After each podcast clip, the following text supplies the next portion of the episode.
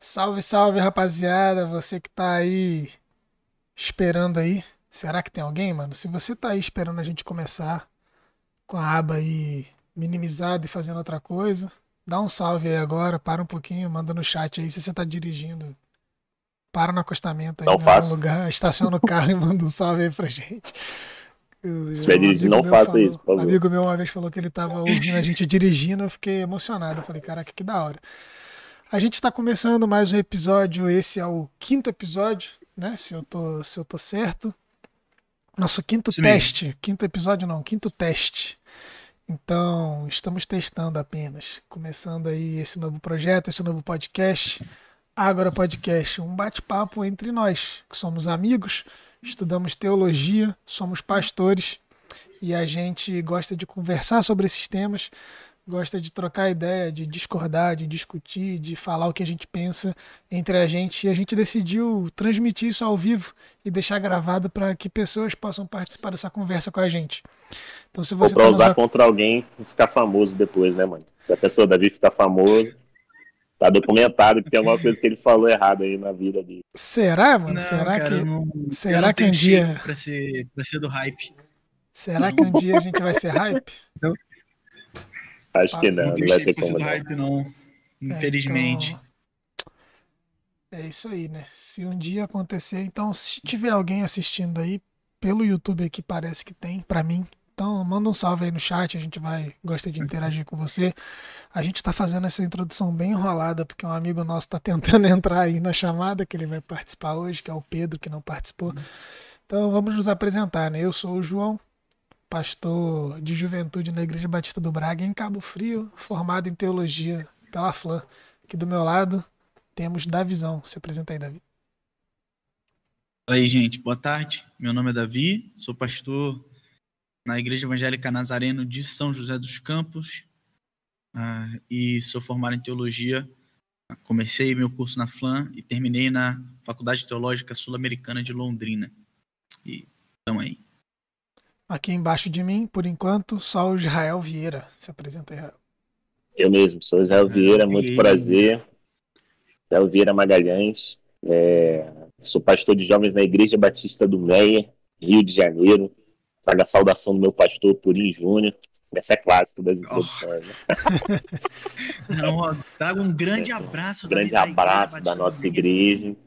Vim, vim Isso. aqui hoje com o nosso diácono. Cara é sempre clássica. mete. Sempre tem, mano. Um abraço da nossa amada e santa igreja. É, e, e é isso aí, isso aí. A gente estudou junto aí, a gente segue conversando sobre vida, sobre tudo. É sempre muito bom, muito bom mesmo. É o famoso futuro Pastor Magalhães. O famoso Pastor Magalhães no futuro. Pastor Magá. Quando eu ficar calvo, é Pastor Quando ele, Magalhães. quando ele ficar calvo, vai ser o famoso Pastor Magalhães. Não, o Ah, Pastor é? Magalhães Rio. Verdade. Não vai estar verdade. mais na Batista, vai ter sido expulso. Vai estar no. Quem disse? Quem É disse? ruim, para ser chamado de Pastor Magalhães, ele se rendeu. Se rendeu Tem à muito, tem denominação. muito chão aí. Ele se rendeu à Muito chão, denominação. Vai muito ter chão. passado. Vai ter sido.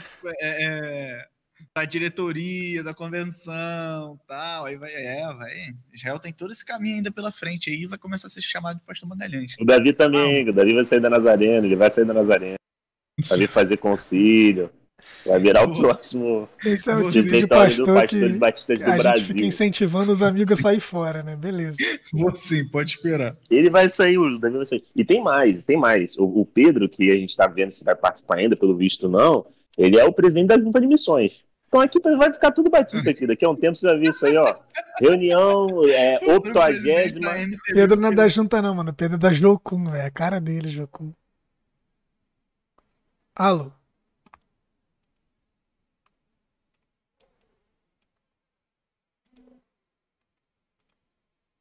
Voltou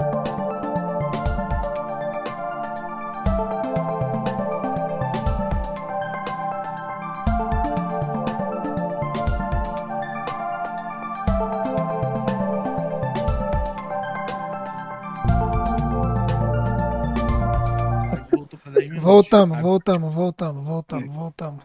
Caraca, deu, deu ruim aqui, meu. Não sei Caraca, meu o hacker tentando pegar nossos seguidores todos.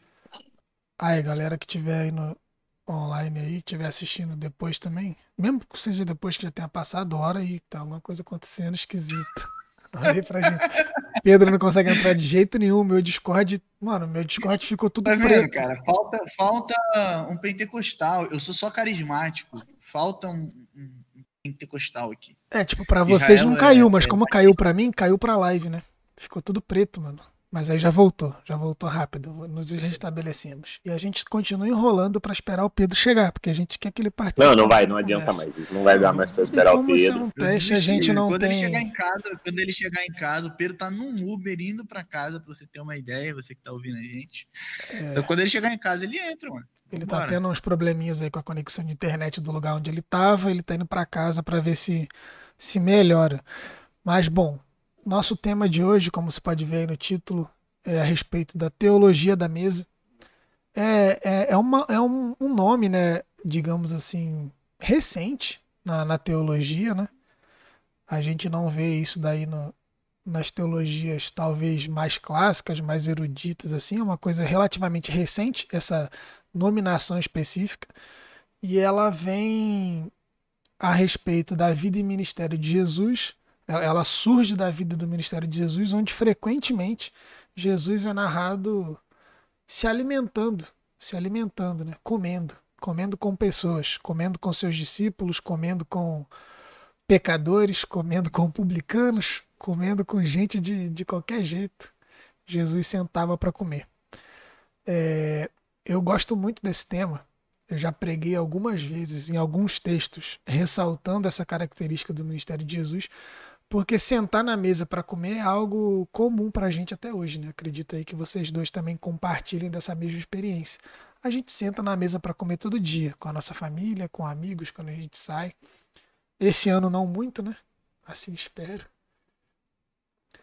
Mas qual qual é a primeira a primeira o primeiro pensamento que vem na cabeça de vocês quando quando vocês pensam a respeito desse tema? E porque eu sempre gosto de, de trabalhar as coisas a partir dessa perspectiva, né? A primeira ideia que vem na sua cabeça, a primeira coisa que você pensa, a primeira imagem que surge, porque elas ela muitas vezes é algo até inconsciente. A gente pensa numa coisa e a partir do, do que ouve e, e vem esse pensamento. Então, se a gente puder começar assim compartilhando, eu acho que seria legal e depois a gente parte para uma abordagem mais profunda, talvez. Não que a gente tenha a obrigação de fazer isso, a gente está só conversando. Eu quero que você que está aí assistindo lembre disso. A gente não quer te ensinar nada. A gente está conversando entre a gente.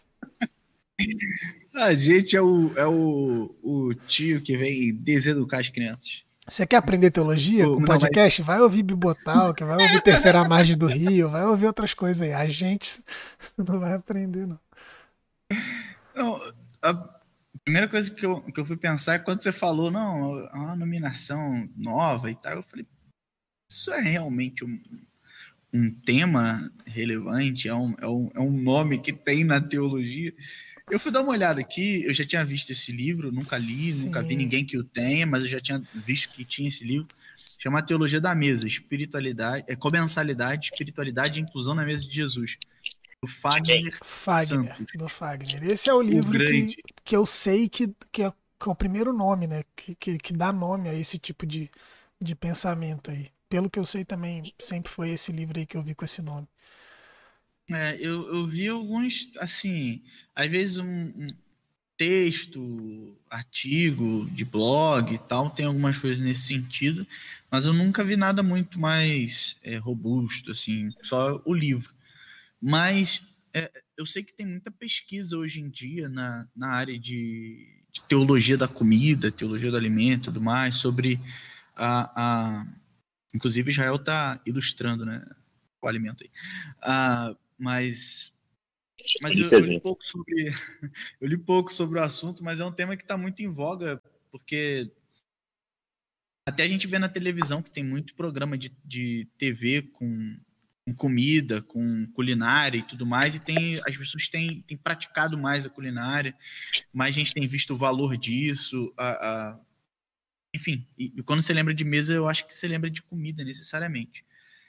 E para mim, além de ser um tema que é meio recorrente agora, para as pessoas por conta dessa, dessa popularização da cozinha e tal. Ah, mas e, e, também na teologia, porque se fala também de saúde do corpo e tudo mais, então acaba a gente trabalhando sobre a questão do alimento. No Adventismo isso sempre foi é, pulsante desde sempre, né? A forma de se relacionar com o alimento, mas agora está meio geral. Uh, por conta da, da, do olhar holístico para o ser humano. Mas eu lembro de cara do.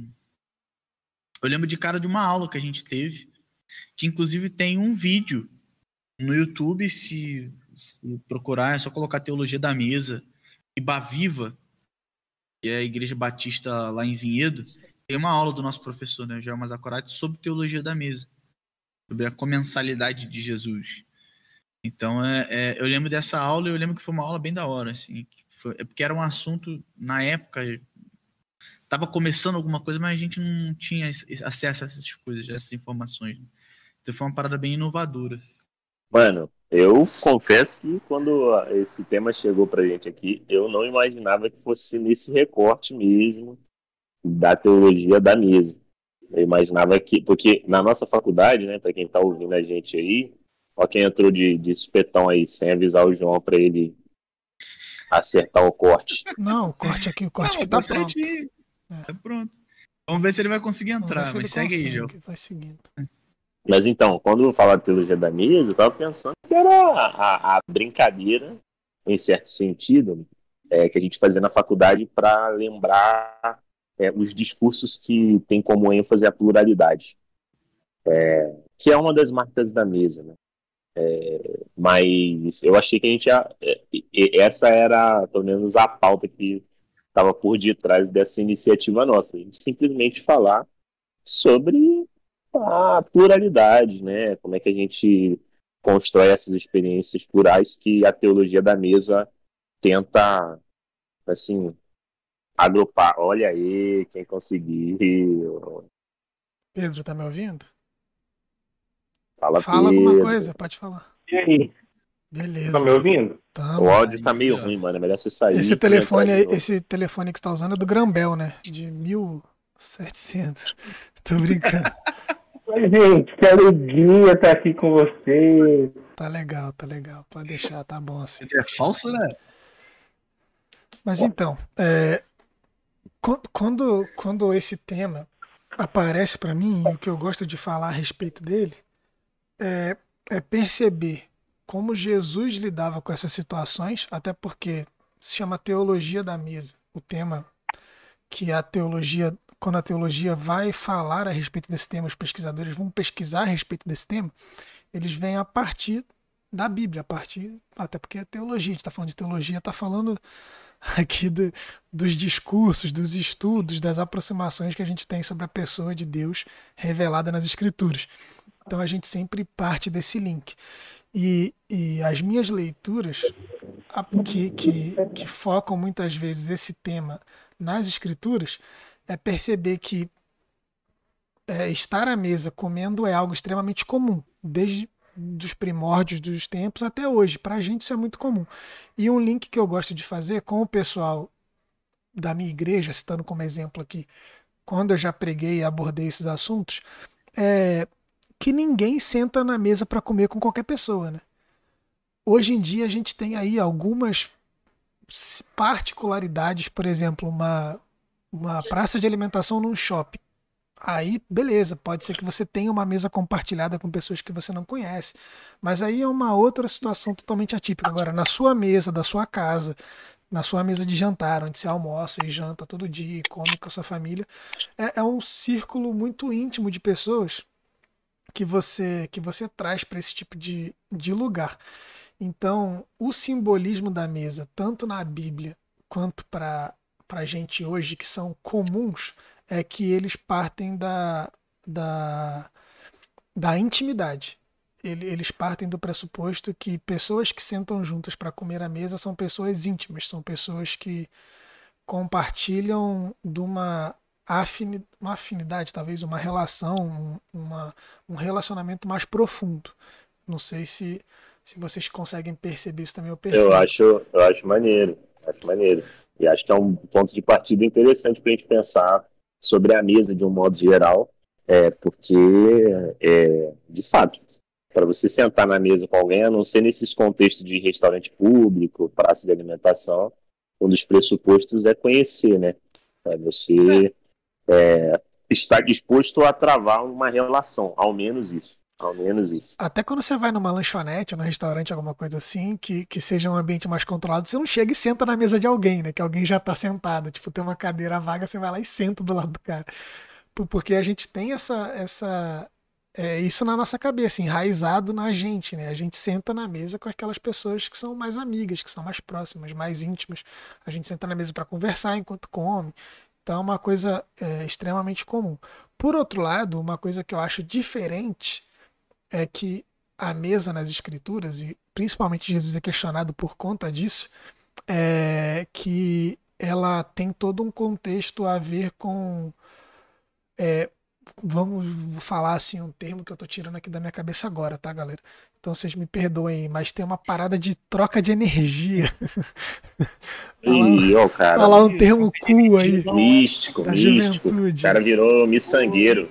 Vendedor de miçanga. Mas não é isso, é óbvio que, que, que a gente. Na verdade, está aqui energia humor, é um né? termo da, da igreja oriental. E João tá Também, tá sim, mas eu não, a gente não vai entrar nesse mérito. Eu falei mais como piada, mas há uma acusação constante a respeito da pessoa de Jesus que ele senta para comer na mesa com certo tipo de pessoas que vão é, é, torná-lo impuro, vão manchar a santidade de Jesus.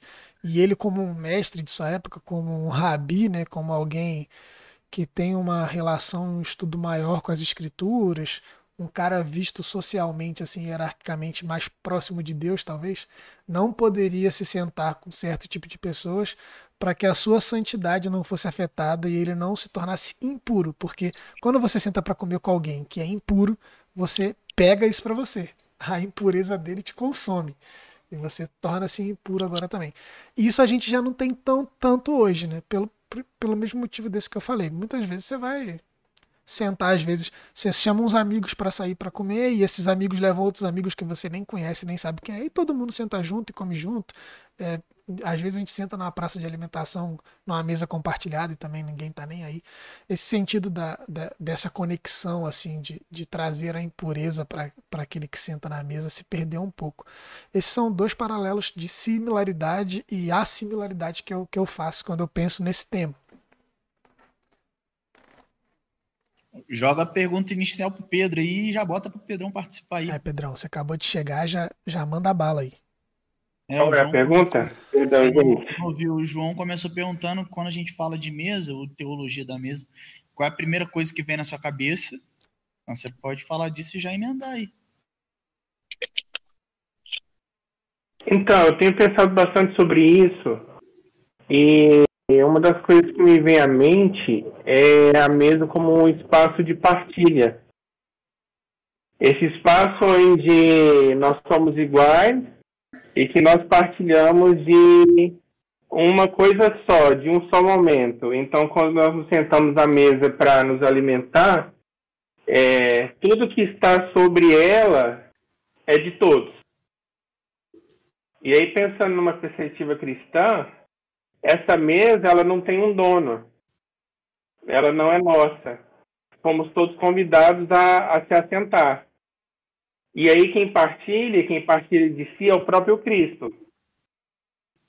Então, foi uma das reflexões desse ano na igreja que eu levei pro, pro pessoal, é, o quanto de mesa a gente tem transformado os espaços, os espaços onde nós chegamos, onde nós partilhamos da vida, da fé, e o quanto de mesa as nossas programações, aquilo que a gente faz na igreja tem.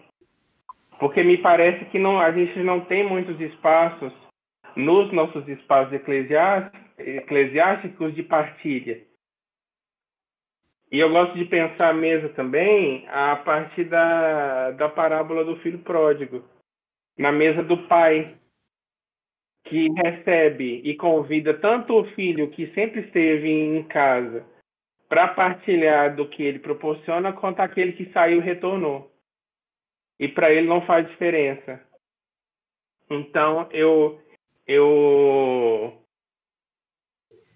tenho pensado ah, os espaços que eu facilito como uma mesa.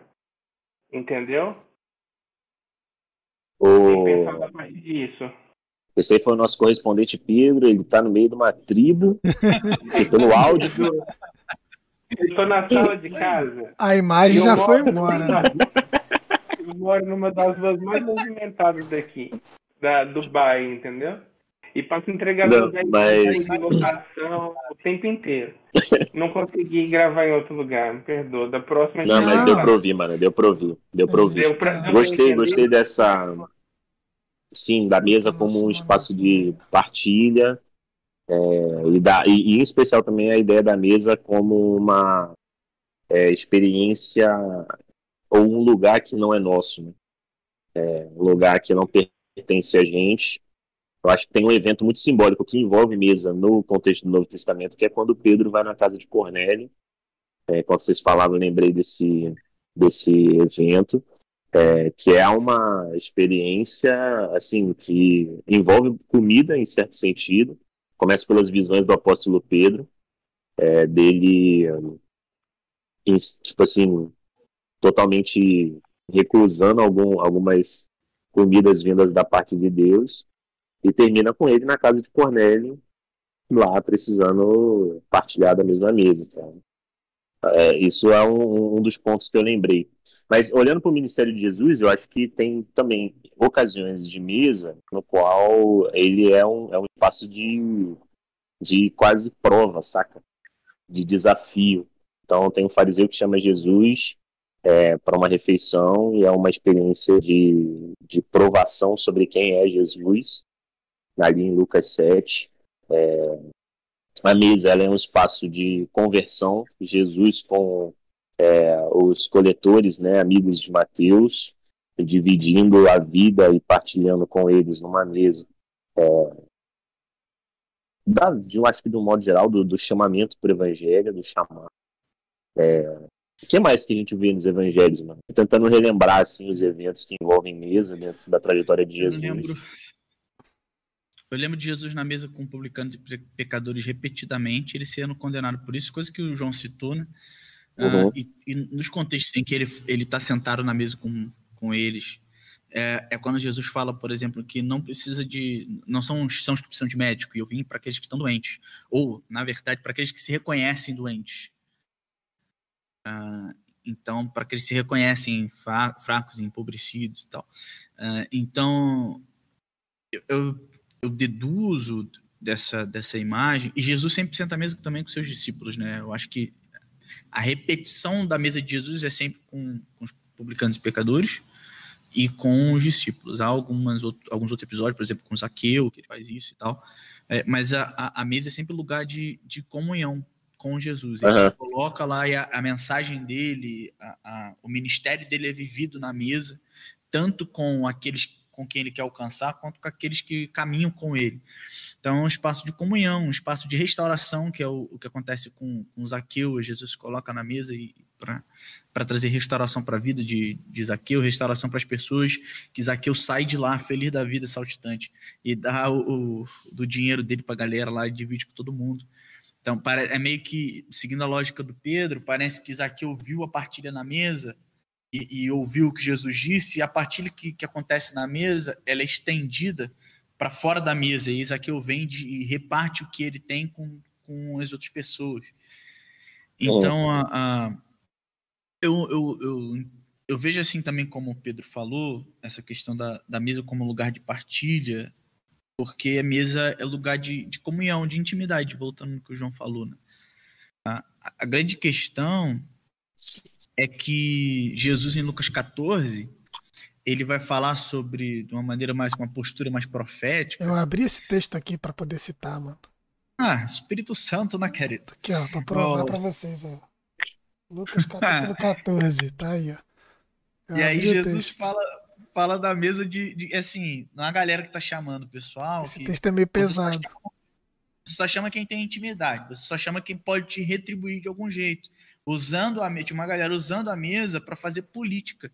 E Jesus fala o seguinte: olha, se eu fosse vocês, eu chamaria para a mesa quem não pode retribuir em nada para você.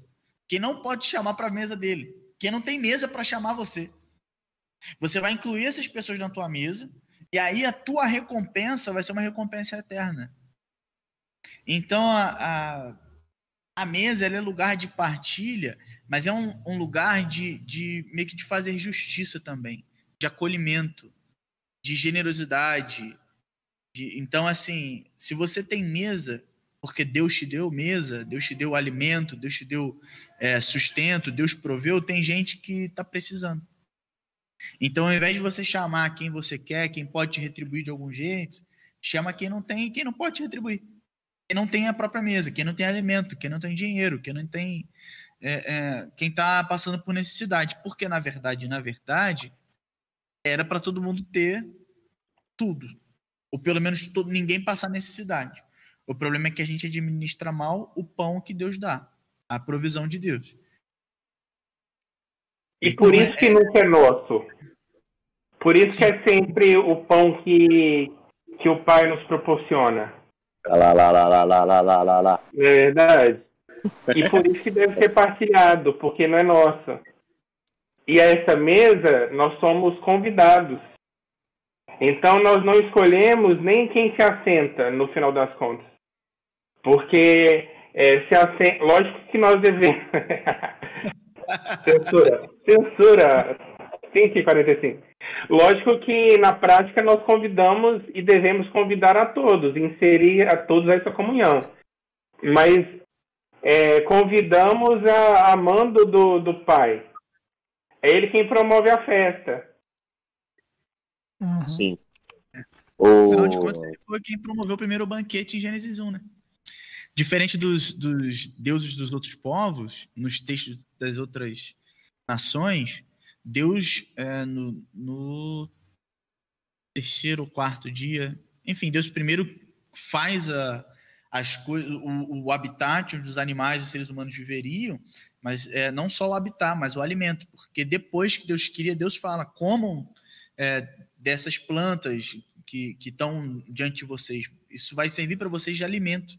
Então Deus, ao invés dos outros, dos deuses, diferente dos deuses dos outros povos que faziam os seres humanos e tornavam eles escravos para servir a comida para eles, deuses, o Deus de Israel, o Deus que a Bíblia nos testemunha, é o Deus que, ao invés de tornar o ser humano escravo dele, ele serve o ser humano com banquete, com piquenique, piquenique top, em Gênesis 1.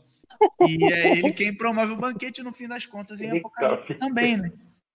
Então. Oh, essa Bíblia é muito conectada, né?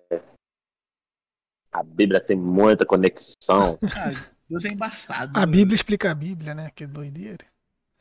Não, mas é, uma coisa que eu acho curiosa e que eu sempre que sempre vem na minha mente também a respeito dessa característica do ministério de Jesus, a gente percebe que a gente percebe não, acho que acredita aqui que todos nós concordamos que dos evangelhos Lucas é aquele mais inclusivo em relação a, a narrar a história de Jesus para aqueles que não são judeus, para aqueles que estão fora da religião imposta, para aqueles que estão fora do judaísmo. E é extremamente importante as passagens de Lucas quando falam de Jesus se relacionando com publicanos e pecadores, pessoas que estão alheias, estão é, colocadas para fora daquele esquema e daquele sistema religioso da época de Jesus. Eu acho isso muito forte. E Lucas tem muito texto sobre mesa. Tem Lucas 14, como o Davi falou, Lucas 7, o Real citou, Lucas 24. A gente vai ver em diversos textos, Lucas 15, o Pedro falou do filho pródigo. Sempre tem um banquete, sempre tem um almoço, sempre tem uma festa, sempre tem pessoas sentando para comer, Jesus sentando para comer. Eu acho que a própria tradição paulina, né, se a gente tomar como base de que o, o Lucas ele tem, ele é, é do círculo paulino, a tradição paulina tem muito disso. O grande, um dos grandes ensinamentos dele lá em Corinto é, é, ao redor de um problema com a ceia do Senhor, é uma ocasião de mesa. É aí onde eu é, quero então, chegar. É, então, porque eu acho que, de um, fazendo um balanço de tudo que a gente está falando, né, de todas essas ocasiões, é, a mesa, eu acho que o ponto basilar que a gente pode é, amarrar, assim, em certo sentido, é, beleza, a mesa é um espaço de intimidade. É, só que o, os movimentos que acontecem dentro dessa intimidade eles são muito diversos. Você tem conversão na intimidade, você tem é, denúncia na intimidade, você tem ensinamento na intimidade, é, e você também tem quem profana a intimidade, né? Homens que chamam Jesus para testar, convidam Jesus. Já, ah, já tem até uma pregação. Se os quatro forem pregar domingo, tá pronta a pregação aí. a mesa com Jesus. E aí você pode falar, tem gente que se senta na mesa com Jesus. Por quê? Quer prová-lo. Entendeu? Mas eu acho que o, o ponto. 1 Coríntios 11 entra nessa questão da profanação da, da mesa, né? Não, então, eu, eu, eu trouxe aqui a perspectiva do Lucas, não sei, só, só para voltar um pouquinho e, e, mostrar a linha de raciocínio que vai exatamente por esse ponto. Quando a gente tem, a partir do, do que Jesus deixou como ministério, é, escancarado na vida dos apóstolos que seguiram com o seu ministério de, de expansão do evangelho, aí a gente vai ver o banquete servido a Pedro e aí a mesa começa a ganhar conotações para além do que a gente via no ministério de Jesus. Talvez de forma mais clara, como por exemplo, para Pedro é servido um banquete com diversos tipos de comida condenadas pelo povo judeu, tá ligado? A gente vê e, e Pedro fica meio assim, peraí, então o que, que isso significa para mim, né? os gentios que estão comendo pouco estão, é de boa, então é eles podem continuar comendo, é isso? E, tipo assim, a mesa aí, além dela ser intimidade, de ser um lugar onde você entende que você não é dono, porque Deus provê tudo, então a sua missão é partilhar, tudo isso que a gente já, já foi falando, ela ganha conotações novas de inclusão e respeito por, por pessoas que a nossa, que a nossa religião e a nossa tradição faziam a gente deixar de lado e, e rejeitar. E aí ganha esse caráter inclusivo muito mais escancarado. Assim. Deixar tá pro Pedro falar aí, ele passa o próximo slide aí e fala. Pedro, tá só, só as fotinhas, só os slides. Passando. Próximo slide, próximo slide. Corta pra gente dois minutos antes de liberar. Vai ser mesa mesmo? Palhaçada. Então, onde a gente tá? Opa. Tá, a gente tá conversando, cara, falando o que vem na cabeça. Entendi. Aqui não tem pauta, não, filho. Esse Legal. é o Abra Podcast. Mas a mesa também pode tornar um lugar de injustiça, né? Sim. O tempo inteiro a gente vê que isso é um risco. Na mesa da igreja de Jerusalém parece que em algumas mesas faltou pão. Algumas pessoas não foram assistidas. Algumas pessoas foram, inclusive, esquecidas, né? Esse relato que a gente comentou de Paulo, o pessoal foi ignorantemente comendo e já era. Algumas pessoas se negavam a sentar à mesa com outras, vendo a mesa como esse, esse momento de intimidade. Uhum. Então, então, a proposta de Cristo é. Eu sempre volto à, ideia, à minha ideia inicial, de que todos se assentem. E eu sou menos teólogo que, teólogo que vocês, porque eu estou muito mais. É, eu estou numa aí, frente Davi, diferente. Todo mundo fica com esse papo aí, Davi. É. É que eu tô, eu tô numa frente diferente. Então, a gente. E aí eu tento orientar a minha vivência nessa perspectiva de, de inclusão, entendeu? De que todos se assentam. E não se assentam só porque eu convido e nem porque eu tenho algo para oferecer, entendeu? Isso é uma coisa que eu, que eu e acho... um pouco em torno disso. Isso é uma coisa que eu acho interessante também. É, como a gente fala, né? A mesa é um local de intimidade. Uma questão que Jesus abre a partir do momento que ele que ele senta para comer com pessoas que não é comum comer ele decide tornar essas pessoas íntimas dele, ele mostra pra gente que a intimidade da mesa não pode ser atrelada a uma seletividade é, sem fundamento, né? Porque é óbvio que você vai sentar na mesa com quem você é mais íntimo, isso é óbvio. Mas quem a gente está dando a oportunidade de ser íntimo da gente? Quem a Não, gente e... escolhe para ser íntimo da gente? Por que que, por que que a gente segue um padrão para escolher esse tipo de gente, tá ligado? Ô, João, acho que é aí que entra boa parte desse escândalo, né, mano? Porque o, quando a gente vê Jesus é, trazendo essa ideia bem ampla da mesa, é que o, a escolha talvez do cristianismo é, para quem se senta na mesa é todo aquele que faz a vontade do meu pai, por exemplo. É, Jesus considera família todo aquele que faz a vontade do meu pai, e talvez um outro filtro do evangelho é todo aquele que se encontra numa situação é, e num reconhecimento da vulnerabilidade. Então, na boca de Jesus, a gente vê essas duas propostas, é, esses dois critérios, né? Jesus ele se senta na mesa com publicanos e pecadores, com aqueles que reconhecem-se fracos, e Jesus se senta na mesa também com aqueles que fazem a vontade do Pai. E tem uma provocação do Tolstói no Reino de Deus está em voz. Olha aí, olha aí, Davi, tá vendo? Nem só de autor latino-americano eu vivo, cara. Eu leio, eu leio uns russinhos aí também. Aí, ó. E aí ele, e aí ele fala do, dessa ideia, quando ele diz sobre o escândalo da guerra. Ele falou, se o cristianismo ele é uma fé que professa a, a, a, na linguagem da intimidade, eu chamo você de irmão, como é que eu vou entrar em guerra com um irmão?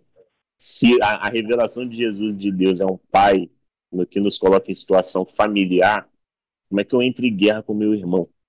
Isso é, isso é um ponto. Mas eu fiquei pensando, vou, vou para outro lado. Se alguém quiser comentar sobre esse aspecto que o João trouxe e o Pedro também, fale agora ou que eu vou para um outro lado agora também. Que eu fiquei pensando da, da mesa. Ah, eu vou também. Se qualquer coisa a gente volta depois. Aí, vai vai eu acho coração, que existe uma. Coração. Eu acho que existe uma. Vou usar uma palavra, uma expressão bonita agora. Hein? uma santificação do ordinário.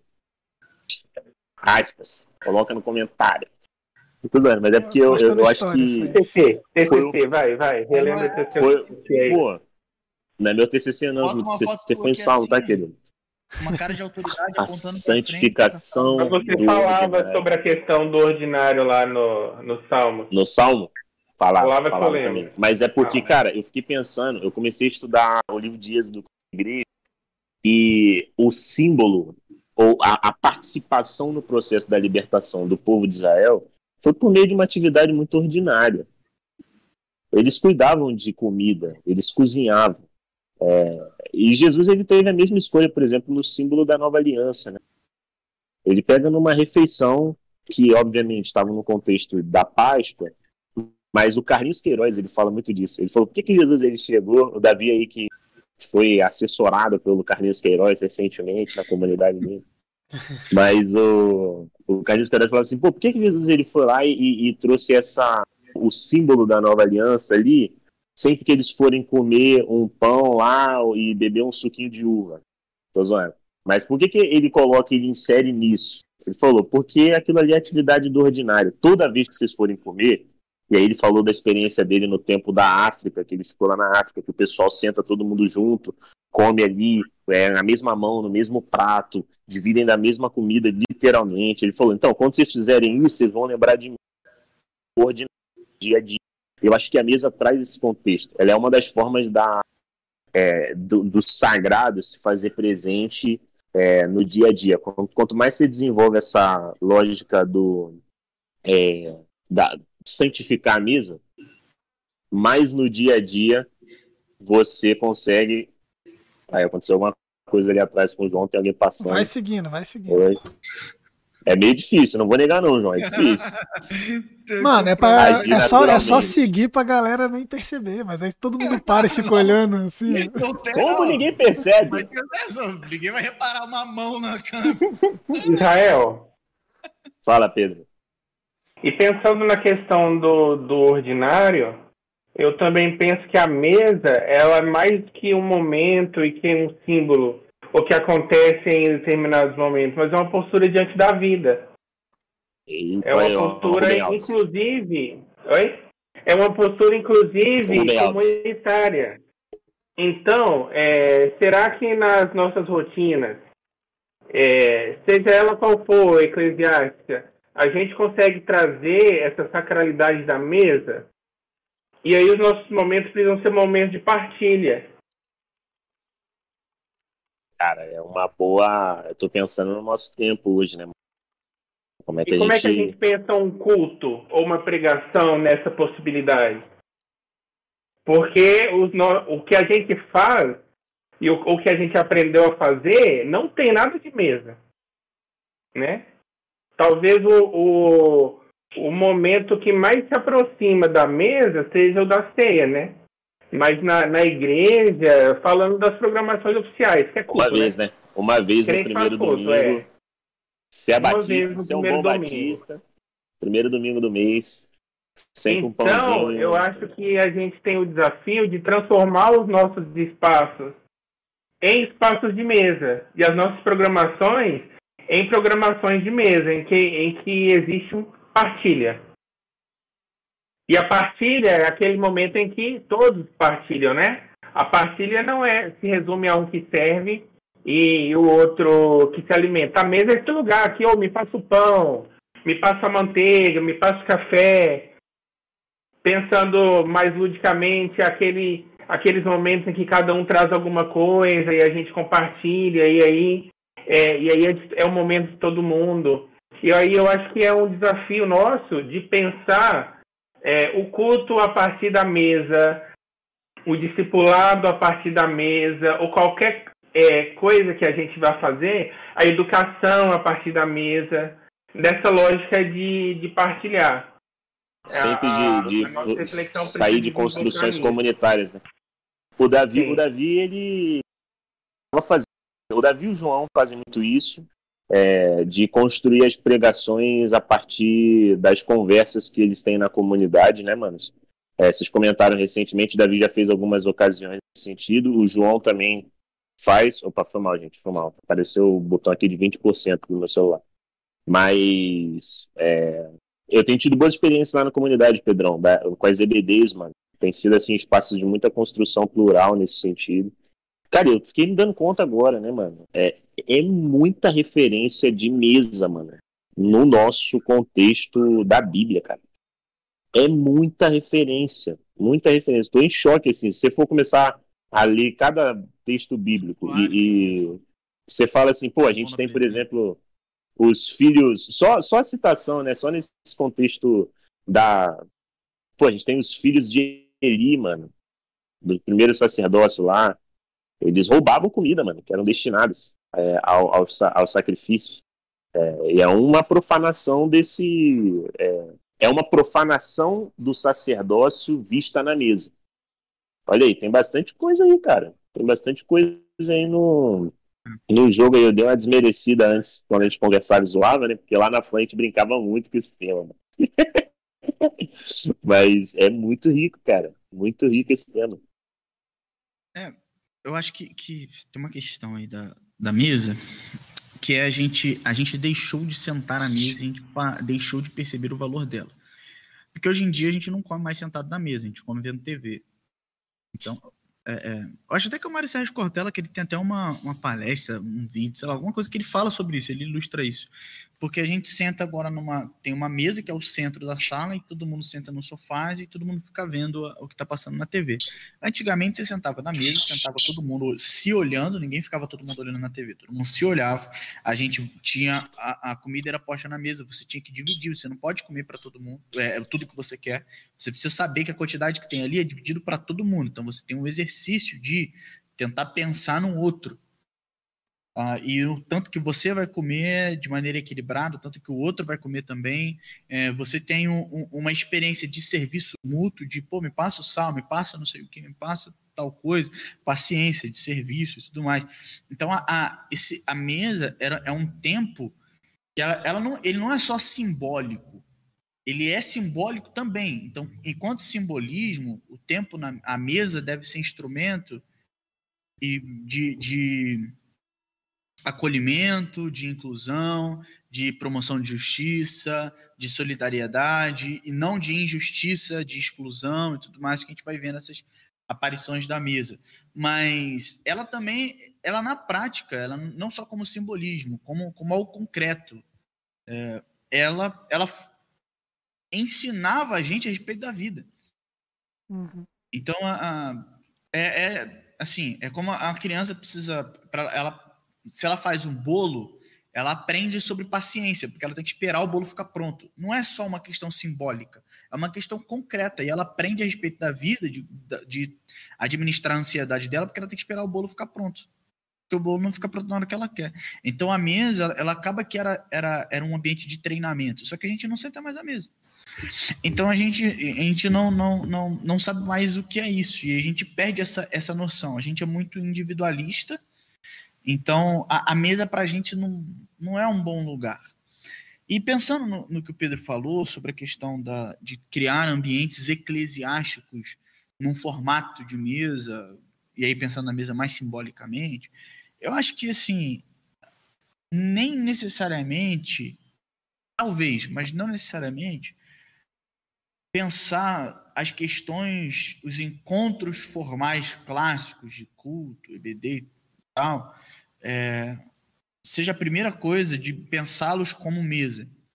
Mas eu tenho a impressão que antes disso é passar a valorizar os ambientes que a gente já tem, que são ambientes à mesa, como momentos importantes. É o que a gente começou falando no, no primeiro, no nosso primeiro encontro aqui, no teste 1 que é valorizar a conversa, valorizar o diálogo, valorizar esse espaço que a gente senta para comer pizza depois do culto, sacou? É, é, é, a gente perceber a sacralidade do ordinário de a gente ter uma pessoa, uma família da igreja na nossa casa, para a gente ter um tempo de refeição junto e a gente se conhecer mais, a gente conhecer um pouco mais da história do outro e tal. Então, eu acho que antes, como eu disse, talvez, eu tô falando não necessariamente, né? Antes da gente pensar na mudança dos espaços, isso não é excludente, mas a gente tem que pensar na mudança do, das estruturas clássicas, é a gente olhar com maior valor para essas questões básicas, para esses espaços de mesa que a gente já tem. E que a gente está vendo que são tão preciosos e, e, na pandemia que a gente não está tendo esse espaço. E que a gente, a gente sente tem... falta pra caramba, né, mano? Sim, a gente não tem. Cara, como é ruim você, você não poder sair para comer uma pizza com os seus amigos, sabe? Como é ruim você não poder encontrar. Tudo bem que tem muita gente que não tá sentindo falta porque tá cagando pra pandemia, né? Mas. Como é ruim você, você não ter a oportunidade de você reunir com a tua família e ter um tempo com ela na mesa, comendo junto, compartilhando, contando a história, falando, pô, não tô bem, essa semana foi horrível, não, a semana foi legal e tal, conseguiu uma promoção do trabalho, ah, pô, maneiro, passa o sal aí para mim. Esse, esse, essa experiência na mesa, a gente perdeu isso. E, e a gente precisa voltar a valorizar. Porque oh. Uma coisa que eu acho que Jesus nos lembra no, nos evangelhos é muito isso. É, é, é a questão da, da, sacralidade do ordinário. É, eu, eu acho, Davi, levando em conta isso que você está trazendo, né, mano? É, que então a mesa ela se torna um lugar de, assim, é, olhando, faz, tentando fazer um balanço de tudo que a gente falou até agora. Eu acho que é um lugar de revelações a mesa.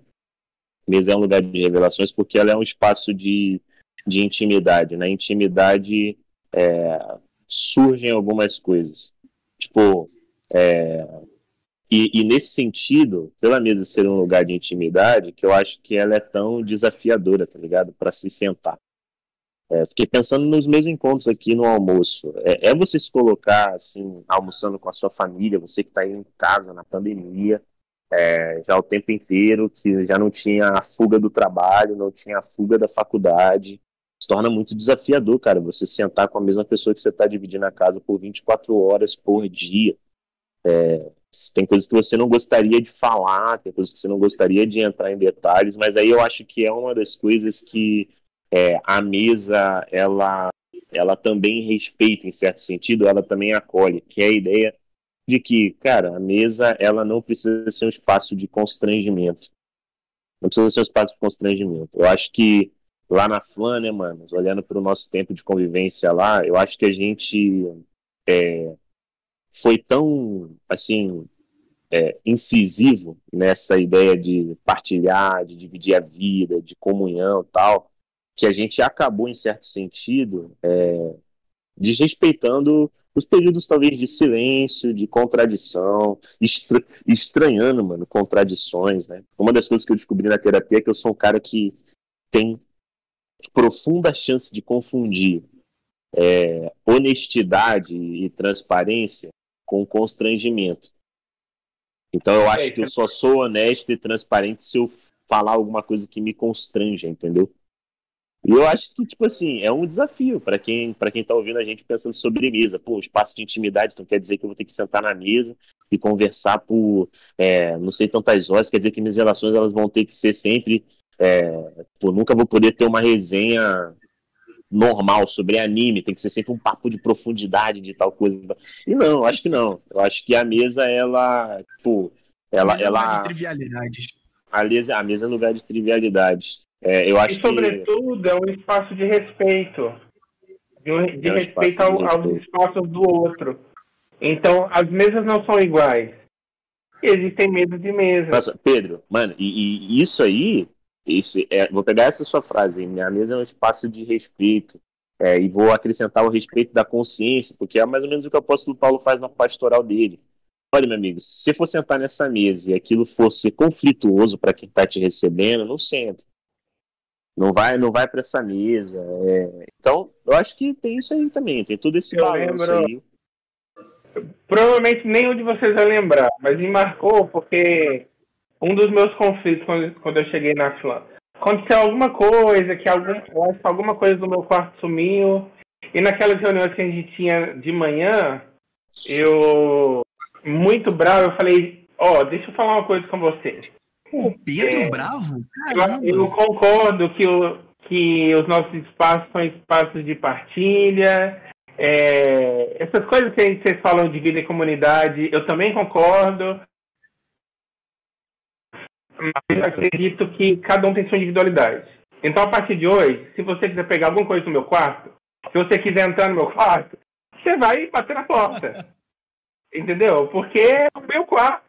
E é o único lugar nesse prédio que é mais ou menos meu.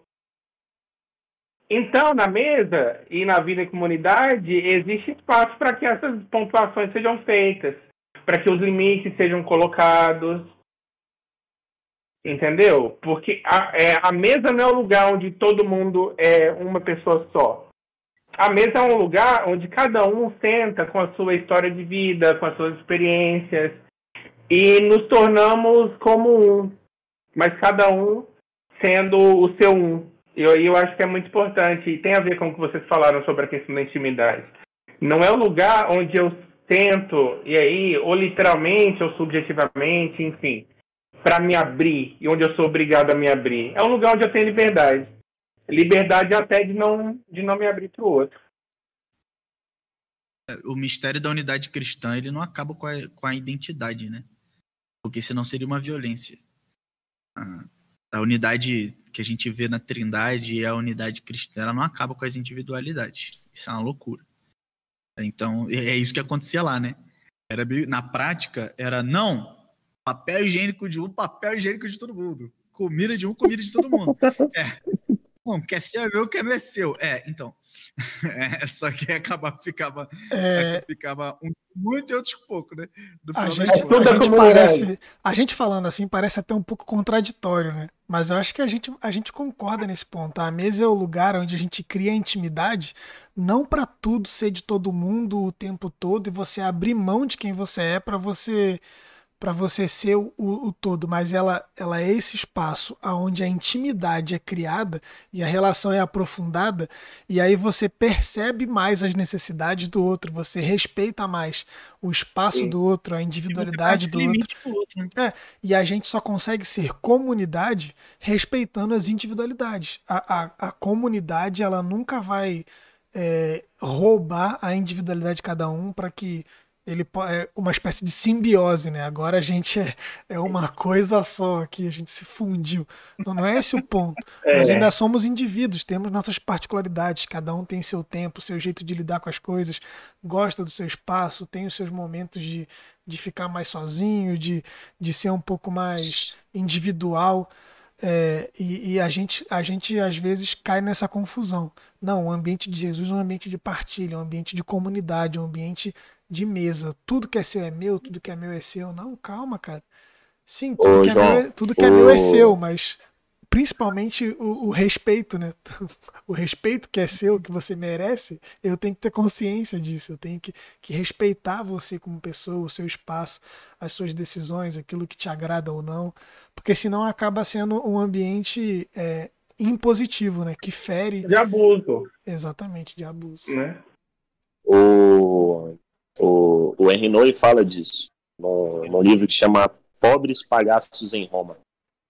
É, no, no primeiro capítulo ele fala sobre essa ideia do- da, da importância da solitude para a comunidade, para a comunhão. É, você precisa ter os seus momentos sozinhos, né? é, para que consiga adentrar a mesa com a reverência que a mesa é, a, que a reverência que a mesa pede. É, porque se você for um cara que será que eu travei? Não, tá Deu uma travada aí, vocês me ouviram? Só o Pedro que, tipo assim, trocou o slide ali. Ah, tá. Se...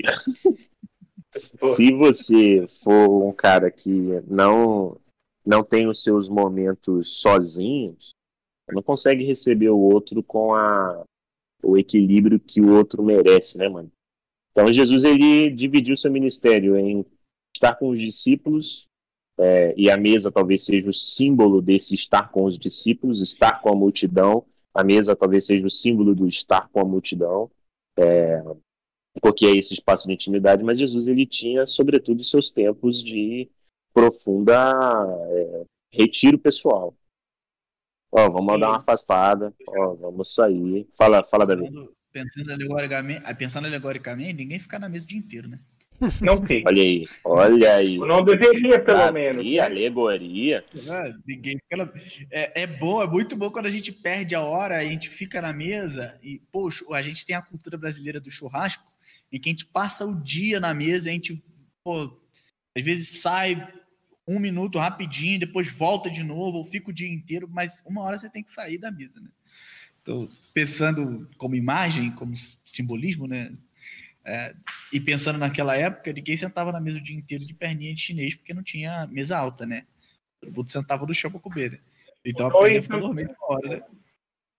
É. O Noé também fala no, espiritual, no Espiritualidade do Viver isso. E aí ele separa três estágios: solidão, comunhão e o serviço.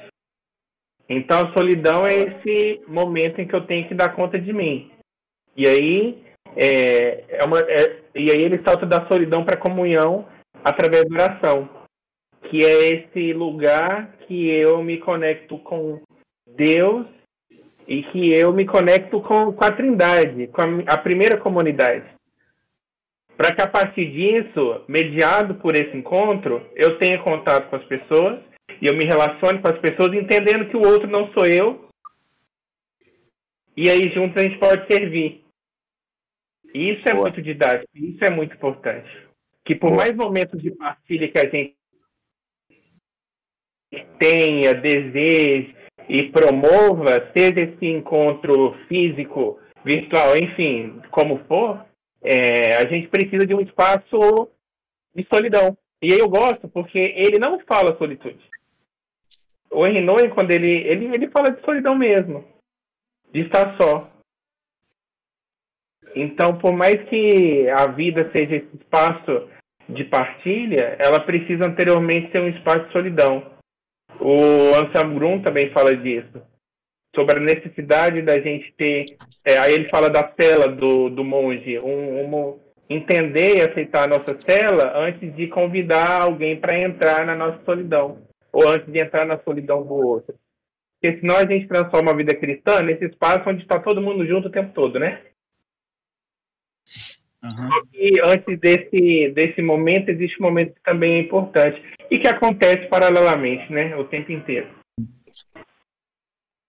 Sim, é, é uma intercalação, né? É.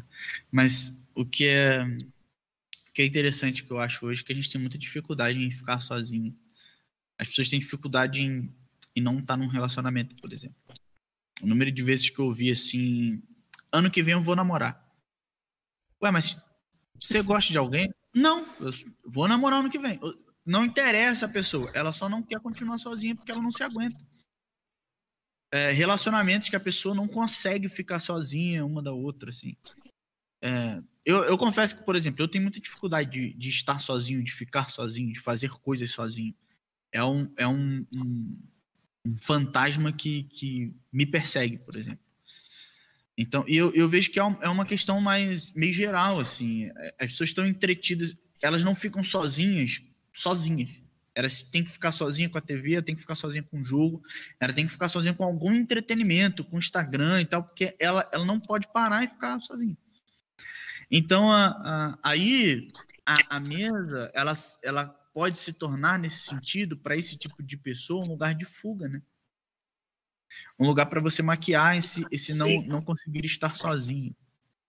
Então, a, a, não, não, ela, ela não consegue estar sozinha, então ela precisa promover o tempo todo mesmo, ela precisa estar na mesa o tempo todo, porque ela não se aguenta, ela não se suporta, ela não se olha, ela, ela não, não se percebe, ela não gosta de se perceber, é, às vezes por culpa, às vezes, sei lá, por medo, enfim. Mas a, a mesa não, não pode ser uma fuga também. A gente, ó, a gente falou muita coisa, a gente está a gente tá meio que numa explosão de ideias, né? Meio num brainstorm aqui. Segue numa lógica só, né? E aí a gente já tá, tá falando da mesa como postura de vida. Sim. E de algo que que haja essa pastilha. Então, é... pensando em relacionamentos saudáveis, né? A mesa proporciona relação. E a relação é uma troca de dois ou mais, de mais, de mais gente. Então, esse, aquele que se aproxima dessa mesa, é, é bom que ele saiba quem ele é, né? Eu acho que é o objetivo. E aí vai acontecendo enquanto eu me descubro, eu descubro o outro, enquanto me conheço, eu partilho da vida. É, é, por isso que eu falo sobre estender a mesa, né? para que quando a gente quando a gente está nessa mesa, a gente ninguém está pronto para se assentar a ela o suficiente. Pensa e aí eu penso e já estendo a mesa para caminhada e a gente pode falar de uma teologia do caminho, né? Que eu acho que vai estar tá, vai ser vai estar tá conectada a isso. Então é esse espaço onde eu sei que eu sou. a ponto de partilhar de mim e acolher o outro. Faz sentido? Faz. Sim. Faz. Para mim faz sentido. Eu só, só uma coisa que eu acho que é pertinente a gente começar a pensar ah, é, é na, na concretude disso. Porque a gente, de novo, vou insistir nisso um pouco. Porque a gente está falando da mesa como símbolo, como imagem, como metáfora. E eu acho que ela é uma metáfora muito forte. Muitas vezes a gente despreza a metáfora da mesa. A ideia da mesa na Bíblia é a ideia da mesa por cristianismo. Porque a mesa é lugar de memória, é lugar da história, é lugar de revelação, é lugar de, de proximidade, uh, é lugar do, da partilha. Uh, então, a gente perde muito a mesa como símbolo. Mas, então, eu acho importante esse trabalho que a gente está fazendo, de, num certo sentido, de resgate, né? Mas a mesa não era. Ela não. A valorização da mesa não está nela como símbolo, mas nela como concretude, como realidade. O que eu quero dizer? É, a gente precisa sentar à mesa mesmo. É, porque é gastar tempo na mesa. Então, se Jesus falou de por exemplo, em Lucas 14, sobre chamar pessoas necessitadas para sentar na nossa mesa, eu penso em aplicações práticas disso, da gente olhar para as pessoas da nossa comunidade, ou pessoas que, que, que a gente não conhece muito bem, e a gente colocar dentro da nossa casa, para comer da nossa comida na nossa mesa, e a gente conhecer essas histórias. É, é a gente ter tempo como, como família, ou como comunidade de fé, sentados numa mesa real, literal, comendo juntos que a gente percebe nisso um exercício espiritual, uma disciplina espiritual, sabe? Uh, porque ela, ela, quando a gente torna isso concreto, ela vai moldando a gente sem a gente perceber. Voltando no, no que eu tinha falado antes, isso vai mexendo com a gente interiormente e na nossa, na nossa prática, na nossa ética, de maneira inconsciente, sem a gente perceber. Então, é, é óbvio que o momento não é propício para isso, a gente está na pandemia. Mas uma das coisas, por exemplo, uma das maiores frustrações que eu, que eu tenho é que eu comecei a, a, a cuidar da igreja assim mais efetivamente durante a pandemia. E o lado ruim disso é que a gente teve, a gente não teve uma coisa que a gente tinha muito aqui, que era churrasco, e era churrasco e linguiça. Porque tinha muito. Quem tinha condição, queria e tal, tinha gente que trazia voluntariamente carne, frango e tal. Mas geralmente a gente trazia um churrascão de linguiça, a gente separava algumas pessoas, ou até com, com os recursos da. recursos de oferta e tal, a gente fazia arroz e tal. E a gente fazia um tempo aqui, a gente comia juntos. E a ceia, geralmente, a gente fazia nesse tempo, no, no dia que a gente tinha o, o, o, almoço. Os almoços eram sempre nos dias de ceia. Para a gente lembrar que a ceia é um símbolo, algumas pessoas entendem como sacramento, nós aqui não, é um símbolo memorial. Uh, mas para a gente lembrar que é mais do que a, a, aquele momento ali faz parte do, da ceia de algum jeito. Então, é, é, eu acho que a gente precisa trazer concretude para essa, essa conversa. A nossa conversa já está até avançada aí. Questão de, de horário, a gente tem mais um tempinho. Mas começar a pensar nisso. E, pô, a mesa é lugar de partilha. Então, ela, ela é lugar de partilha enquanto símbolo, enquanto metáfora, mas ela é lugar de partilha também literalmente. E tu traz para sua mesa. É, e, e Davi, você, você trouxe esse ponto. Eu tive que tirar o fone, gente, para botar o carregador, o som tá um pouco pior mas espero que vocês estejam me ouvindo aí. Tá é, tranquilo, tá tranquilo. Você fala nesse contexto, né, nesse sentido da, é, da mesa como é, um símbolo, né, para a gente lembrar da concretude dela. Eu queria até estender o que você está falando para dizer, não tome ela como símbolo. A Bíblia fala de mesa porque é o espaço mais íntimo e comunitário que ela tinha para se referir num contexto, sei lá, que exceto o contexto de um casal, sobra a mesa, mano. O sobra são as refeições, uhum. sobra são esses contextos. Então, é, é, eu acho que boa parte da nossa ênfase hoje é lembrar que, beleza, é, a, a, jornada do evangelho é uma jornada que a Bíblia ela tem tantas referências à mesa. E a mesa, por ser esse espaço de intimidade, ela tem muitas revelações. Ela revela o, o quem quem está aberto para a comunidade, quem não está, quem pensa no outro, quem não pensa ela revela quem quer estar com um diferente, quem não quer. Então você sabe por meio da mesa que Pedro estava meio fechado. A gente não saberia que Pedro estava fechado para aquela experiência se não fosse a ocasião da mesa. A gente sabe que. É, então, é, você, no fim das contas, todo mundo constrói esses espaços de intimidade. Todo mundo. É, e é bom lembrar deles, que talvez hoje eles tenham dado uma extrapolada, né? Às vezes não se configura no contexto de uma mesa. Às vezes o seu tempo de intimidade com alguém é uma caminhada. É uma caminhada, tá ligado? É... Então é isso mesmo, mano. Não tomem como símbolo, é concreto para o que a gente tá falando. É, cara, assim. Pô, tem a experiência de chamar alguém e preparar a comida para esse alguém fazer você mesmo a comida e pensando tipo no que vai agradar aquela pessoa e fazer a comida. E cara, é um exercício muito legal, porque você não está fazendo comida para você, você está fazendo comida para todo mundo. E você tem um tempo dedicado para aquela pessoa. E é, é, um, é um exercício de, de, de serviço para aquela pessoa, de, de, de amor por meio da comida. É por isso que eu, que eu, que eu tô falando que, assim, a mesa não é um símbolo vazio, não é uma metáfora só. Mas ela precisa de essas coisas a gente e assim, a gente é muito por a gente ser ocidental, a gente é muito influenciado pela cultura grega, pelo pensamento grego, greco-romano. Ah, mas na cultura judaica não tem esse negócio de ficar pensando na mesa e falar da mesa como, olha, mesa é, é tempo de partilha, mesa. Não, mesa é mesa, mesa é mesa. Sentar na mesa comer, concreto. Então, a, a, por isso que, que eu acho que é pertinente isso que o Jael está falando, que eu acho que a questão é nem não, não torne a mesa um, um, símbolo. Eu acho que ela, ela é um símbolo, que a gente viu várias coisas aqui tratando da mesa simbolicamente e foi benéfico. Porque não precisa ser uma mesa literal. Você pode estar sentado numa roda e significar uma mesa. É, mas é, tome a mesa literalmente também. E, e, há valor na concretude que a ideia simbólica não traz. A mesa tem um valor por si mesma, não antes de ter um valor como símbolo. Não a mesa enquanto mesa, enquanto objeto de madeira, mas o, o tempo de, de, ter refeição junto. Ah, e...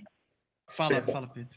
Não, só um, um exemplo prático, um, na verdade um testemunho. ah, hoje aqui na igreja, em, em Maringá, Passa slide. eu achei um Pedro. negócio muito legal quando, quando, quando eu cheguei. É, um dos lemas da, da igreja é um lugar onde ninguém fica sozinho. Né? Da têm hora. tentado cumprir isso. E aí eles incluíram na programação dos cultos da manhã um café da manhã. Que acontece todo, que acontece todo domingo. Uma hora antes da, do culto do culto da manhã. E é um momento muito muito legal. E é onde se- sentam jovens, crianças, os adultos, as famílias se encontram. Lógico que agora com a quarentena isso não é mais possível, né? Mas onde o povo se encontra, compartilha. E para a comunidade se torna um símbolo muito importante. Um momento muito importante. Em que praticamente todas as pessoas que vão para o culto chegam para o café da manhã. Entendeu? E aí a gente tem até dependendo do dia, sentar, comer rápido para outra pessoa se sentar, ajudar a lavar as coisas, aí toda semana al- alguém, um grupo diferente, as células geralmente ajudam a servir e preparar o café, mas a, a comunidade entendeu a necessidade e a importância disso. Incluíram na, na programação praticamente. Praticamente não, literalmente incluíram esse tempo de comunhão como é, como, como, como programação oficial. E não é uma igreja onde tem muitas pessoas necessitadas. Elas não vão porque não tem em casa. Elas vão porque é esse momento de partilha mesmo. Eu achei bem legal e me, me chamou muita atenção quando eu cheguei aqui. Legal, legal. Acho que a gente já pode ir caminhando para encerramento aí, né? É, antes da gente concluir aí, se cada um quiser dar uma conclusão, só dá um salve na galera que, que esteve presente aí. A gente ainda não sei ainda quantas pessoas estão online aí, tem, tem uma galerinha aqui, então manda um salve aí no chat para a gente poder agradecer a sua presença, é muito importante para a gente. A gente faz isso aqui porque a gente quer conversar, a gente quer debater e a gente quer deixar isso registrado. Mas a gente também fica feliz que pessoas acompanhem, né? Que pessoas decidam gastar esse tempinho aí trocando essa ideia com a gente e interagindo conosco. Então aí, ó, tivemos aí o Gabriel Moreno, brother aqui da igreja, tá sempre colando. Guilherme Graziani comentou hoje, não sei se é a primeira vez que ele tá ao vivo aí com a gente, mas meu futuro cunhado, oficialmente assim, na semana que vem, estará casado com, com a minha irmã. Então, nessa hora aí já. Ele vai semana que vem, nessa hora ele vai estar nervosíssimo, tremendo a perna, quase entrando na igreja. É, a gente teve também, ó, Cirilão, Cirilo Gonçalves, nosso amigo de faculdade aí, mandou o Pedro mandar um salve pra ele e o Israel tirar o boné, que é muito feio. Gabi Ribeiro também, Gabriela, salve aí pra você, Gabi. Querido, sempre participação. Na hora que a gente tava Querido, falando. Sempre os comentários mais amáveis, né? Na hora da mesa Pra ser nós. um pouco até opressor às Mas- vezes, né? A, a Gabi mandou aí que na Flan a gente não podia nem pegar o prato e sentar sozinho pra comer na mesa, que o nego já encheu o saco. Nossa, é verdade. sozinho porque já ia sentar junto, pô, queria só ficar sozinho um pouco. Tá triste. Mas é, você tá triste, o que aconteceu? O que, que tá acontecendo? Aí, a Maíses Duarte, beijo, amor. Obrigado por estar sempre aí presente. Se alguém sozinho, tirar uma foto. Já virava meme. Era no mesmo. Já, já tirava a foto. é. Aí, aconteceu alguma coisa, tá triste. Mas, pô, obrigado aí você que teve aí, você que ainda tá, ainda está presente aí nos ouvindo, pô, compartilhe. Você que tá dirigindo, pode mandar mensagem. Se, é, se o Leão estiver dirigindo aí, ele que falou isso da outra vez, se ele estiver dirigindo aí, beleza, mano, eu sei que você tá aí. Ou não também, mas tudo bem. É, sinto mas tá. Compartilha aí, cara. Manda para algum amigo que você acha que vai gostar desse papo, algum amigo que, que tem curiosidade sobre teologia, que muitas vezes nem é crente. Eu tenho alguns amigos assim, então eu divulgo para eles aí, se eles quiserem colar um dia, vai ser muito legal. Que eles ficam assim, mano, tu é pastor, não acredito, velho. Tipo, galera que estudou comigo, galera que de fora, assim, mano, como assim tu é pastor agora? O primeiro cara? pastor ordenado da turma. O primeiro. É, Cara, E O- os- os caras, tipo assim, eles acham muito fora da realidade deles ter um amigo que, que se torna pastor, né? Talvez seja algo muito estranho. Mas é isso, então manda pra alguém aí que, que acha interessante debates sobre teologia, sobre a Bíblia, sobre alguns temas. É, compartilhe com essas pessoas. Não precisa mandar pra muita gente, não, manda pra uma só já tá bom. Já, já vai valer a pena. Mas vamos aí, ó, cada um dá uma conclusãozinha breve aí, se quiser, é, para a gente encerrar esse, esse tema que foi mais uma conversa sobre as nossas impressões a respeito desse tema, né? O que, que a gente pensa, o que, que a gente acha de, sem pensar muito, né? Sem pautar muito, sem organizar muito, uma conversa mais aberta. Acho que foi muito legal, a gente expôs bastante coisa, botou bastante coisa na mesa aí. E particularmente eu, eu gosto disso, acho isso proveitoso, de jogar as coisas. Não precisa concluir nada, deixa a pessoa se virar para ela concluir na casa dela. Ela que se vire para tirar algo de conclusivo disso aqui. Mas oportunidade aí para cada um dar a sua conclusão. Fazer igual semana passada, começando de baixo para cima. Israel primeirão. Vai. Beijo, Gabi. Claro, claro que eu vou, que aí estamos subindo a montanha, né, irmão? Indo aí para a revelação do Senhor. Não, hoje a gente vai fazer você, eu, Davi e Pedro. Pedro fecha a nossa ação. Pedro, Pedro finaliza, né? Eu queria só lembrar isso. É, o uso da mesa no contexto da Bíblia, é, eu acho que é uma forma dela colocar o sagrado no, na vida ordinária. Então, é, formas de lembrar de Deus, são lugares de revelação da experiência de Deus no ordinário, no ordinário. Então, é, gostaria de lembrar disso. Gostaria de lembrar disso. Concluído. Se fosse para eu concluir esse tema a respeito da, de como a gente lida com esse tema hoje, o que eu acho importante que esse tema traz para mim hoje é que a mesa é esse lugar que nos lembra constantemente, né? A, a mesa descrita no ministério de Jesus, nos evangelhos, nas escrituras, ela traz essa característica de, de lembrar sempre que nós temos a responsabilidade de estar junto e ter as nossas relações com qualquer pessoa que esteja ao nosso redor de forma mais íntima e, e responsável.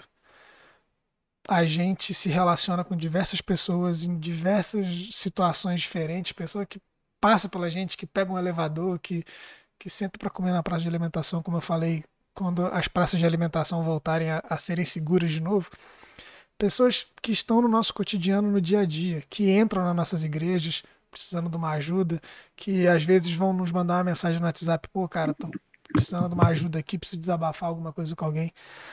A, a, mesa constantemente no, no, ministério de Jesus e nos, nos evangelhos e na, nas escrituras como um todo, ela lembra que nós precisamos ter essa responsabilidade de nos importarmos de forma íntima com aquelas pessoas que nos cercam. E isso faz muito sentido hoje porque torna válido o nosso testemunho e o nosso discurso. Nós, como cristãos, testemunhamos a respeito da vida de Jesus. E o nosso testemunho ele é validado pelas nossas relações. E as nossas relações precisam ter esse peso de responsabilidade. E a gente precisa, de forma metafórica, lidar como se a gente estivesse na mesa o tempo todo, tratando as pessoas como se elas estivessem sentadas na nossa mesa, mas que a gente possa fazer isso literalmente também, que a gente possa ter mais intimidade com as pessoas, que a gente possa ter a coragem de chamar a pessoa para comer na nossa casa um dia, para comer um lanche, para comer alguma coisa, e ser mais íntimo, que as nossas relações sejam mais frutíferas e proveitosas. É isso, ela da visão. É, eu tenho três conclusões. A primeira é pare de botar no Instagram é, mesa aqui em não sei aonde. Que é feio. Eu não gosto. Cara, isso foi, isso foi pra Eu alguém, acho que foi uma indireta, sério. Cara, não foi, cara. É, várias pessoas. Eu acho que foi e eu até conheço. Feio, cara. Para com isso. Não sei se eu conheço. Para não. com isso que não é legal. Cara, fala que você encontrou as pessoas. Tá vendo, gente? A mesa é lugar de intimidade, tem que. Não, não Eu preciso Pode falar isso. fora. Cara, as pessoas estão fazendo coisas feias nas redes sociais. Vai lá, Davi, vai lá, Davi. Davi, Chefel. Próxima atualização do Instagram aí vai mudar os termos e condições de uso da plataforma e o Davi Pô, que vai atualizar é. ele, beleza? Obrigado, obrigado. Você tem que obrigado. usar de acordo com, com o que tiver escrito lá. Uh, as, as outras duas conclusões, uma é que, que a mesa, tanto para o judaísmo, o judaísmo antigo, para o cristianismo, mesa é lugar de memória. Então, a, a, era na mesa em que os pais com os filhos se reuniam e, e, traziam suas memórias e relembravam suas memórias. É na mesa que se celebrava a Páscoa e se lembrava a sua história. É na mesa que, que tem a ceia e que Jesus nos fala para comermos em memória dele. Mesa é lugar de história, mesa é lugar de memória. Então, sem mesa, a gente perde nossa identidade, porque a gente só sabe quem a gente é, porque a gente tem, uma, porque a gente tem memória. Memória tem a ver com identidade, história tem a ver com identidade, com pertencimento. Então, não desvalorize as mesas. As mesas na sua comunidade de fé, as mesas na sua casa, na sua família. É, mesa é lugar de festa, de, de lembrar a história, de contar a história, de, de tempo junto. Então, não desvalorize ah, os tempos de, de comunhão, e aí pensando mesa tanto literal quanto metaforicamente. Não despreze esse tempo de, de relembrar. A mesa é lugar de memória. E sem memória a gente não sabe quem a gente é, a gente perde nossa identidade. A gente precisa da memória para se reconhecer. Mas a, a segunda coisa, e é uma aplicação bem prática, é, cara, tenha tempo de mesa com as pessoas.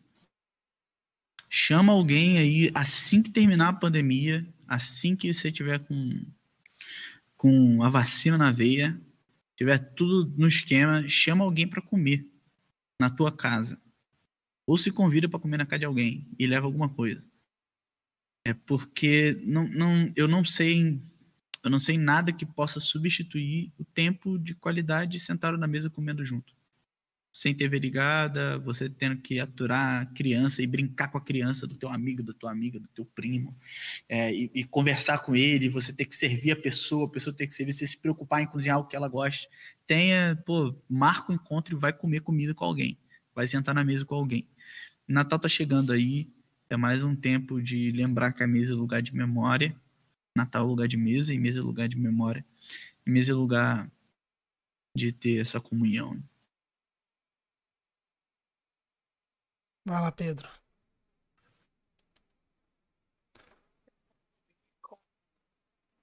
Desafio da gente. Calma, calma, calma. Volta do começo aí que tá tudo travado. Satanás já se levantando, querido. Passa, passa o próximo slide aí e vai. Mais ou menos.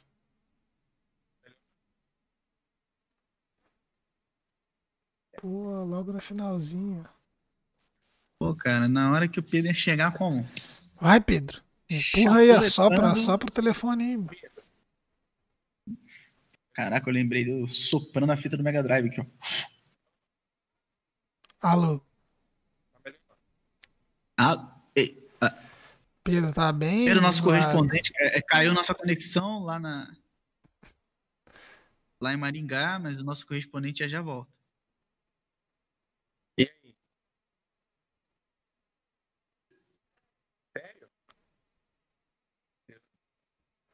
É, Pedro.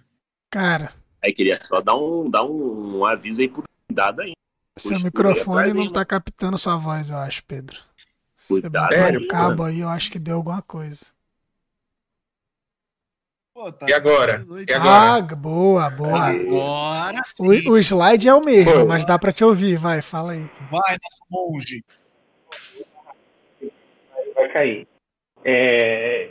E agora esqueci. Ah, fica o desafio da gente repensar os nossos espaços a partir da, da ideia da mesa. Espaços onde a gente compartilha a vida, espaço onde qualquer pessoa que foi convidada por Jesus pode entrar e pode se assentar. E é isso, pensar as nossas programações a partir disso, pensar o nosso encontro com o outro a partir disso também.